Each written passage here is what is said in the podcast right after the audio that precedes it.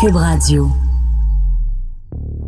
J'ai déjà voulu faire ça, switcher à juste des assiettes jetables, des ustensiles jetables, parce que je suis Les de faire de la gens sont vaisselle. zéro déchet. Je suis tanné de faire de la toi, vaisselle. tu fais des assiettes. tu prends des Ça a assiettes. été le plus beau mois de ma vie. Mais Je me suis vraiment senti mal à un moment donné. Je suis plus capable de faire ça. Fait que je lave ma poêle de toute façon quand je me faisais à manger. Fait que je me suis rendu là. Fait que tu t'es pas fait à manger. Ouais, c'est ça. Tout du take-out maintenant.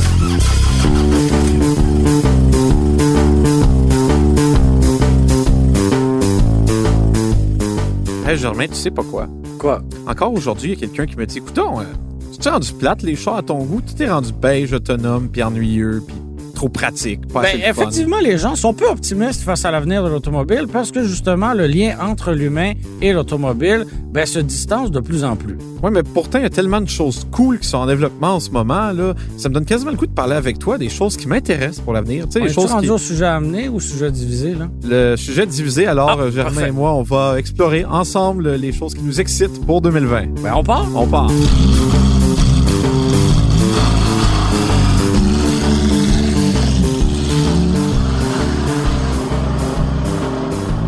Marc-André, comme on a le nez collé sur l'écorce de l'automobile, on sait exactement ce qui s'en vient, en tout cas en partie. Et toi, de quoi tu as hâte? Ben là, ouais, la première chose, ben, en fait, il y a plusieurs choses qui m'intéressent, comme tu sais, l'automobile, en- enfin, c'est une des principales. Puis l'automobile, ce que j'aime, c'est un sujet qui touche à tout. Tu sais, les compagnies sont vieilles, donc il y en a plusieurs. C'est historique. Hein? On- quand on s'intéresse, par exemple, à Mercedes-Benz, on s'intéresse au nazisme, malheureusement, mais on s'intéresse aussi au fait que c'est une compagnie qui Il y était là. juste toi qui s'intéresse à ça. Peut-être, mais en tout cas, c'est pour dire qu'il y a tellement de nouvelles technologies qui s'en viennent que c'est difficile de rester fermé à ça. Une chose qui m'intéresse beaucoup, c'est ce qu'on appelle le e-power. Tu as entendu parler de ça, de e-power? Oui. Pour electrical power? Oui, absolument. Ben, tu sais de quelle compagnie je parle? Oui, Laquelle? Infinity. Ben, justement, Infinity sont en train de travailler sur une nouvelle technologie de voiture qui serait, et je vais m'utiliser ce mot-là, là, inédite. Ah oui, Inédite. parce que leur moteur turbo-compressé à compression variable, c'était un flop. Fait qu'on s'est dit, ben, il faudrait arriver avec quelque chose de finalement révolutionnaire parce que ça, ça l'était pas du tout. Ben, ben, attends, c'était révolutionnaire. Quand, tu dis que c'est un flop, C'était révolutionnaire en théorie, mais en pratique, ça n'a rien sur donné le plan de c'est révolutionnaire. Oui, mais ça donne rien de concret. ça. Exactement. Fait que là, ce qu'ils se sont dit, hey bro, on va utiliser ce moteur-là parce qu'on peut le faire tourner à régime constant. Là, excusez-moi, la maison, là, ça va être très scientifique pendant un instant, mais le professeur Marc-André va vulgariser ça. Sors ta craie, ton tableau, puis ton... ton euh, Un sarreau. Un sarreau. Voilà pour avoir l'air scientifique. Alors, vous savez que dans une voiture qu'on accélère, hein, le moteur, il tourne plus vite, il tourne plus lent. C'est ce qu'on appelle des révolutions. Oui. Un moteur à compression variable, ce que ça fait, c'est qu'on peut C'est pas ce que je voulais dire par révolutionnaire, là. Ben justement, ton moteur à compression variable, tu peux le faire toujours tourner à la même révolution. Donc, disons 4000 tours minute tout le temps, mais en fonction du besoin que tu en as, tu peux changer le ratio de compression dans le moteur. Donc, ils vont utiliser cette technologie de moteur-là pour générer de l'électricité et envoyer ça à des moteurs électriques. Par exemple, un ou deux en avant puis un en arrière. Donc, ce qu'on va avoir, c'est une espèce de voiture à essence, mais qui va employer des moteurs électriques plutôt qu'un moteur à gaz pour faire avancer les roues. Et pourquoi ne pas tout simplement éliminer les moteurs à essence? Pour plusieurs raisons, en fait. Premièrement, ben, on a le- la voiture va être pas mal moins chère parce qu'on n'aura pas besoin d'embarquer des batteries dans l'auto, hein, parce qu'une voiture électrique, ce qui coûte cher, c'est les, les Christophe de batterie, tandis que là, on n'en aura pas. C'est ça qui coûte cher. C'est ça qui est, qui, est, qui est le nerf de la guerre dans la prévision. Exactement. C'est pour ça que Tesla a de l'avance sur les autres. Elle fait ses propres batteries, tandis que les autres doivent se tourner chez LG, par exemple, ou Bosch, qui commence à en faire. Là. Donc là, on aurait une voiture qui aurait la puissance d'une voiture électrique, le couple instantané, blablabla. Et comme on aurait un moteur qui utiliserait une technologie assez moderne, là, la compression variable, liée au fait justement que ce moteur-là serait seulement une génératrice, on aurait une voiture qui aurait 1000 km d'autonomie, équivalent de 400 quelques chevaux, puis des performances à couper le souffle. Et ça, personne n'en parle. Ça me dépasse. Ça s'en vient, là? C'est les mais seuls à faire ça, personne n'en parle. ça, ça, ça t'excite. Ben, honnêtement, euh, Non, mais Écoute, je dis pas que je regarde, je me suis mis un des posters d'e-power dans ma chambre et avant de, de me coucher euh, le, le soir, je regarde pas ça en rêvassant sur des, des folles aventures avec la e-power. Mais moi, ce qui m'excite le plus, c'est surtout de savoir que, ben, Infinity, là, ça va nulle part, ça va mal. Leur président est rendu en cavale au Liban. Puis malgré tout, il essaie d'innover en proposant une nouvelle technologie. Et ça pourrait être intéressant pour le monde qui veut une auto qui va être moins polluante qu'une voiture à essence, mais qui veulent pas justement aller dans l'électrique. Tu sais, ça va être comme une grosse hybride à, à longue durée. Moi, personnellement, ça- j'ai vraiment hâte d'essayer ça.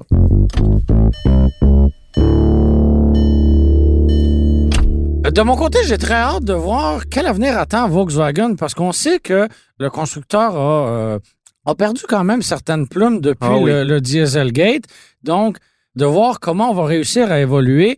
En ce moment, euh, dans la gamme, ben, on a une version électrique de la Golf, la e-Golf, mais euh, c'est un peu une, une voiture électrique de première génération, si on veut. C'est une Donc, bonne conscience sur quatre roues. Là. Fallait Oui, trouver voilà. euh, quelque chose pour se faire pardonner d'avoir euh, donné le cancer à plein d'arbres avec les voitures diesel qui Oui. polluaient trop. Et en, en termes d'autonomie, ben, on n'est plus là du tout en 2020.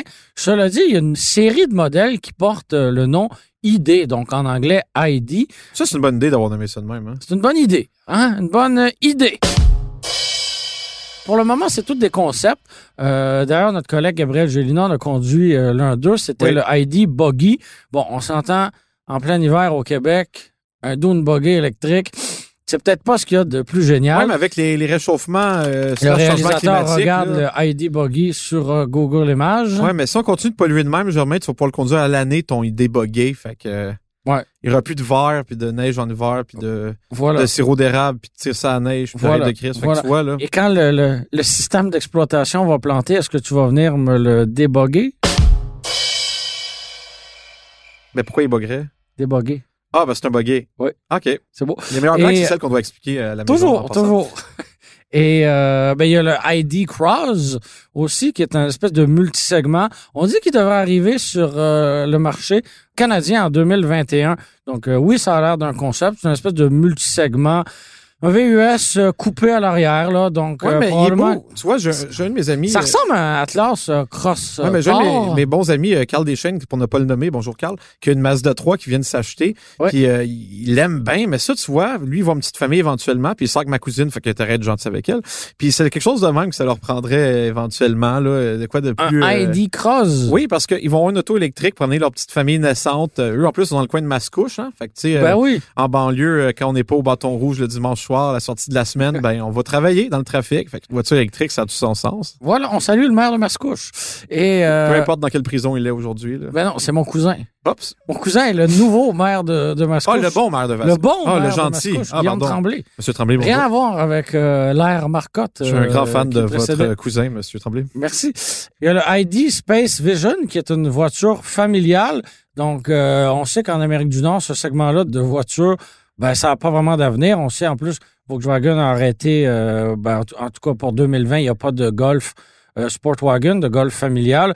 Donc, euh, est-ce que d'arriver avec une version Finalement, ça a l'air d'une Passat familiale électrique. Là, est-ce que d'arriver avec ça en Amérique du Nord, euh, c'est un choix gagnant? Moi, je miserais mon gros 2 sur la version Ouais, ouais. euh, le Cross, là, le, le C'est une. Passat, c'est pas ça que les gens veulent nécessairement. Non, là, mais- on est d'accord, on est d'accord. Mais tu sais quand même 400 km d'autonomie, on Ah est oui, c'est on est on est dans cute. les euh, on est dans le, le- la braquette intéressante, on a le ID Buzz hein, un, Ouais. un énième véhicule conceptuel qui plaît aux, aux baby boomers qui ont connu l'époque du flower power. Ben, tu dis ça, mais ça plaît aussi aux jeunes milléniaux qui veulent pas rentrer, faire le tour du monde en van life, vanning, on salue l'ancien co-animateur Frédéric Mercier. Oui, bonjour Fred, peu importe où tu es hein, dans ton Volkswagen, j'espère qu'il est pas en panne. Si tu nous ça écoutes.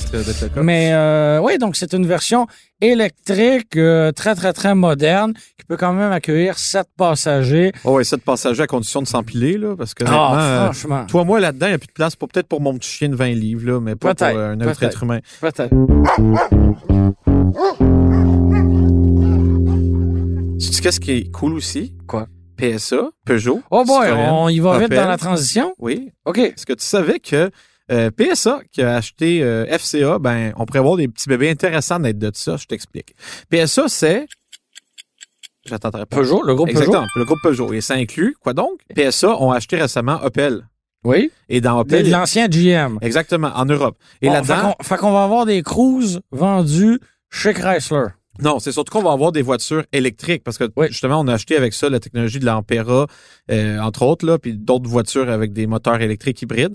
Et imagine-toi donc qu'on pourrait peut-être voir ces moteurs-là, ces mécaniques-là arriver chez FCA.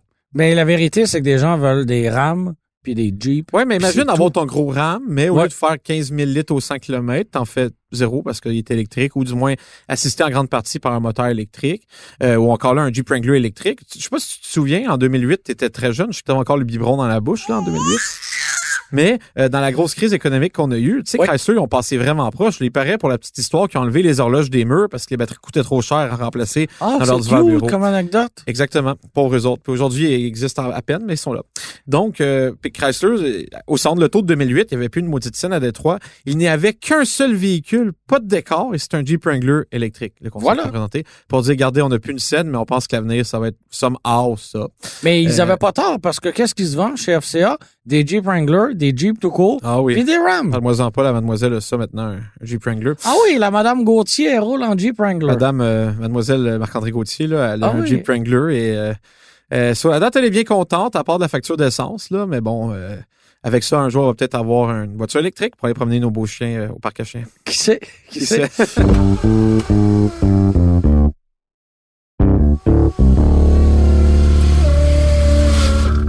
De mon côté, j'ai très hâte de voir euh, ce que le Ford Bronco qu'on attend depuis très, très, très longtemps nous réserve.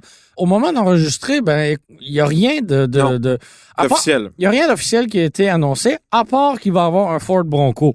Euh, Est-ce que ça va être la stratégie de General Motors qui va être euh, utilisée, c'est-à-dire de prendre un, un VUS banal et euh, de l'appeler Blazer ou Trailblazer, Ouf. ou euh, est-ce qu'on va aller essayer d'aller voler des acheteurs du Jeep Wrangler en proposant un authentique 4x4 bâti sur un châssis à échelle? Ça reste à définir. Il y a des rumeurs qui disent qu'il y aurait un petit Bronco Ouais. et un gros Bronco. Donc, euh, est-ce qu'on irait rivaliser, par exemple, le Defender court et le Defender long avec ça? Je le sais pas. On n'aura probablement pas de V8 là pour ça. Pour Non, ça, non, non, ça risque d'être des moteurs EcoBoost. ça va être des moteurs euh, probablement à 4 et à 6 cylindres turbo compressés de la famille EcoBoost. Donc, euh, est-ce mais- que- est-ce qu'il va être bâti sur la plateforme du Ranger qu'on a? Tout ça reste à voir. Cela dit, le nom Bronco en Amérique du Nord a un poids énorme. c'est un cheval, Euh, un Bronco, je pense. oui, absolument. Absolument. Comme le Pinto, comme euh, la Mustang, euh, chez Ford, euh, on était fan d'équitation. On salue les gens de Saint-Lazare. Et Les gens de Saint-Lazare, ils font de moins en moins d'équitation, cela dit. Je sais pas. Ils font, surtout du trafic maintenant parce qu'il y a de plus en plus de Ah! monde qui veulent aller le matin au Tim Hortons, là, sur le coin de la 40. Là. Mon Dieu, que c'est long à voir ton maudit Tim matin là-bas. Chaque fois que je me fais prendre au jeu, je le regrette amèrement. J'aurais eu le temps de le faire moi-même. je ne vais jamais dans l'Ouest, je reste dans mon Est. C'est pas, c'est pas ce que tu manques dans l'Ouest, euh, c'est beau. Euh, cela dit, maintenant, euh, Germain, euh, tu disais qu'il y avait des rumeurs, mais ça me semblerait beaucoup que Bronco aille pas contre le Jeep Wrangler, parce que c'est ça que les gens s'attendent. Ouais. Puis il y a même des rumeurs... euh, Est-ce qu'il va avoir, tu sais, est-ce qu'il va être deux portes? Est-ce qu'il va être quatre portes? ça me semblerait pas que ce soit modulable comme l'ancien, tu sais, que tu peux le garder comme semi-décapotable, enlever l'arrière.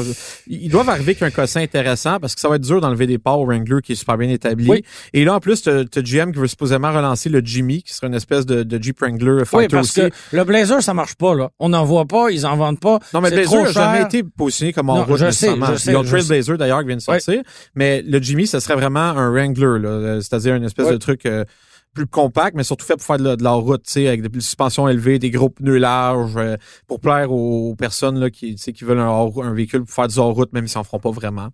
Euh, donc, c'est pour ça que ça me surprend pas que le aller au centre Auckland, ça prend ça. Ah oui, parce que moi, quand je vais au centre Auckland, il faut que je puisse voir avec une bonne visibilité et me plaindre que, coudonc, c'est donc bien bruyant, cette auto-là, sur l'autoroute. Voilà. Naturellement, il n'y a pas d'isolation. Donc, on devrait en savoir plus là, en marge euh, du salon de l'auto de New York, s'il n'est pas annulé en raison du coronavirus. Faites-nous pas ça. Parlant de coronavirus, euh, savais-tu que Toyota s'en vient avec de belles choses cette année? Toyota Corona, hein? Voilà le lien pour, euh, pour ceux qui nous écoutent. Je, je le travaille encore le lien, mais bon. C'est un laboratoire ici, comme on dit. Voilà. Donc, si tu savais que le- et le Tacoma là, Oui. et le Tundra, les deux camionnettes, les deux pick-up pour nos auditeurs de Québec, là, Oui. euh, les, les deux pick-up de Toyota, ben ils sont dus pour être refaits, hein? Ah, tout à fait, on est d'accord. Et justement, la grosse rumeur, c'est que tout d'abord, dans les deux cas, on aurait maintenant accès à des versions hybrides. Donc, deux camionnettes hybrides, là, un deux pick-up, un Tacoma, un petit camionnette Mais intermédiaire là, c'est pas, c'est pas la technologie hybride rechargeable du RAV4 Prime qu'on prendrait. Non, non, ça serait quelque chose de beaucoup plus robuste parce que les gens veulent pouvoir remorquer plus que deux bicyclettes. euh, euh, et une semaine. boîte à fleurs. Exactement. Et il y aurait supposément plus de V8 d'offert dans le Tundra. Ça serait euh, un V6 Mais les gens se plaignaient tellement que ce moteur-là était gourmand.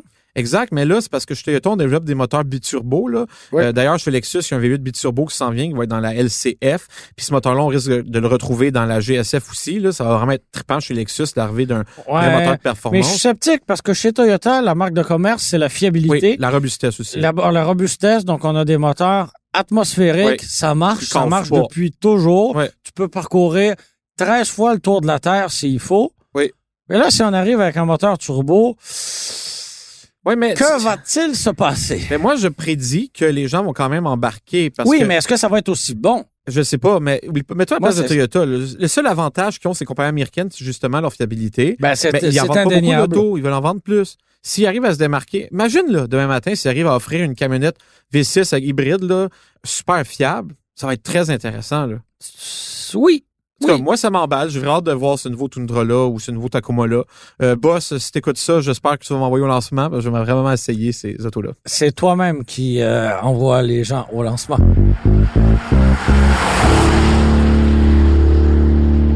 On n'a pas parlé d'Elon Musk. Qui? Elon. Ça, c'est le gars de PayPal. Là. Oui, Il c'est y a ça. SpaceX aussi. Voilà. Donc, Il euh, fait des lance-flammes aussi, puis des trous. Plein de choses. c'est l'homme à la tête de Tesla, le, le fabricant de voitures électriques. Et euh, ben oui, on a très hâte de voir le modèle Y parce que lui, il devrait être commercialisé sous peu. Mais le coup d'éclat de l'automne passé, c'était le Cybertruck. Et euh, ben, je me demande bien si on va en avoir des nouvelles cette année parce que euh, ben on sait que notre ami Elon, on dit notre ami mais on le connaît pas personnellement, ben sa force c'est de lancer quelque chose dans les airs et euh, de ne plus en parler pendant très longtemps.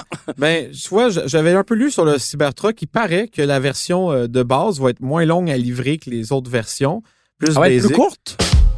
Non, mais moins compliqué à construire parce qu'il va acheter un moteur à l'arrière plutôt que deux ou Le trois réalisateur a ri, lui au moins. moteurs. Oui, est-ce que On s'entend que d'un point de vue technique, c'était euh, très, très, très prometteur. Ben, en fait, au niveau euh, purement euh, spécification, Tu sais, le Cyber- 800 km d'autonomie pour la version la plus performante, euh, 2,9 secondes pour le 0,96 Ouais, ouais, c'est- c'est km, débile, kilomètre heure, 39 900 dollars américains pour la version de base. Tu sais, c'est- des chiffres qui frappent ben l'imaginaire. oui, mais même en version tout équipée ici, ça va pas être vraiment plus cher qu'un Ford F-150 Limited, mais ça va l'éclipser euh, côté performance. C'est pour ça que ça va être vraiment intéressant.